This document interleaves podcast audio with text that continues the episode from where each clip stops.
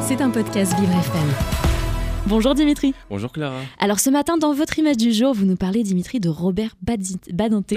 je vais y arriver, beaucoup de B, et de sa lutte pour les droits des personnes homosexuelles. Vendredi 9 février, la France apprenait le décès de l'ancien garde des Sceaux Robert Badinter, mort dans la nuit du 8 au 9 février à l'âge de 95 ans. Alors il est connu pour avoir été le ministre ayant défendu devant le Parlement l'abolition de la peine de mort, qui prenait fait le 9 octobre 1981.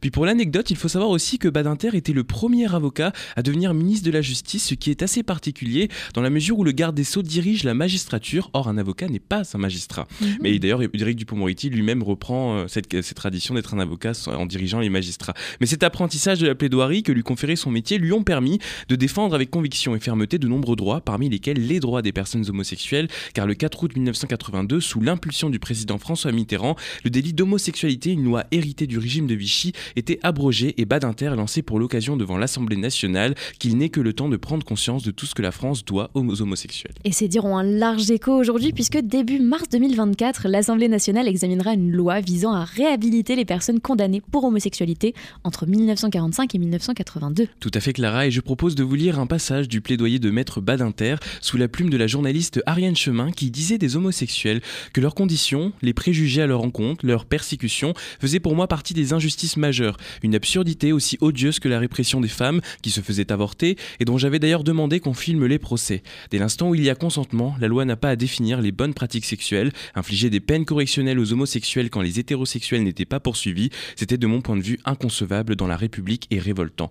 Lorsqu'il était jeune avocat, Baninter avait en effet, en fait, été marqué par une affaire dans laquelle un notable de province, marié, père de famille et poursuivi pour délit d'homosexualité, s'était suicidé. Il a aussi écrit en 1995 une pièce de théâtre consacrée au procès pour homosexualité de l'écrivain Oscar Wilde, une pièce baptisée C.3 en référence au numéro de cellule de l'écrivain. Et Robert Badinter a aussi eu un rôle majeur mais inconnu lors des débats sur le Pax pour les personnes homosexuelles à la fin des années 90. Exactement, et c'est Irène Terry, sociologue du droit, qui dans une tribune au Monde va mettre en avant le rôle méconnu de Badinter lors du vote du Pax quand il a proposé au Sénat un amendement instituant dans le droit le couple de même sexe. Alors en 1989 et 1997, la Cour de cassation, juridiction suprême des tribunaux judiciaires, refusait de considérer que deux homosexuels vivant ensemble puissent être des concubins au motif que seuls les couples pouvant se marier puis jouir de cette même catégorie, donc les couples homosexuels, euh, hétérosexuels. Et en 1998, Robert Badinter est sénateur et il va soumettre un amendement sur le concubinage en redéfinissant le couple en droit, en expliquant qu'il peut être de sexe différent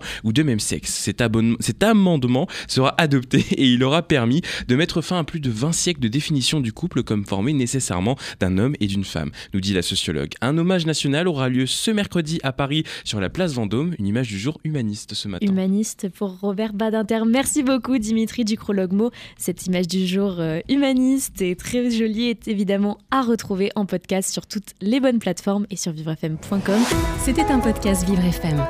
Si vous avez apprécié ce programme, n'hésitez pas à vous abonner.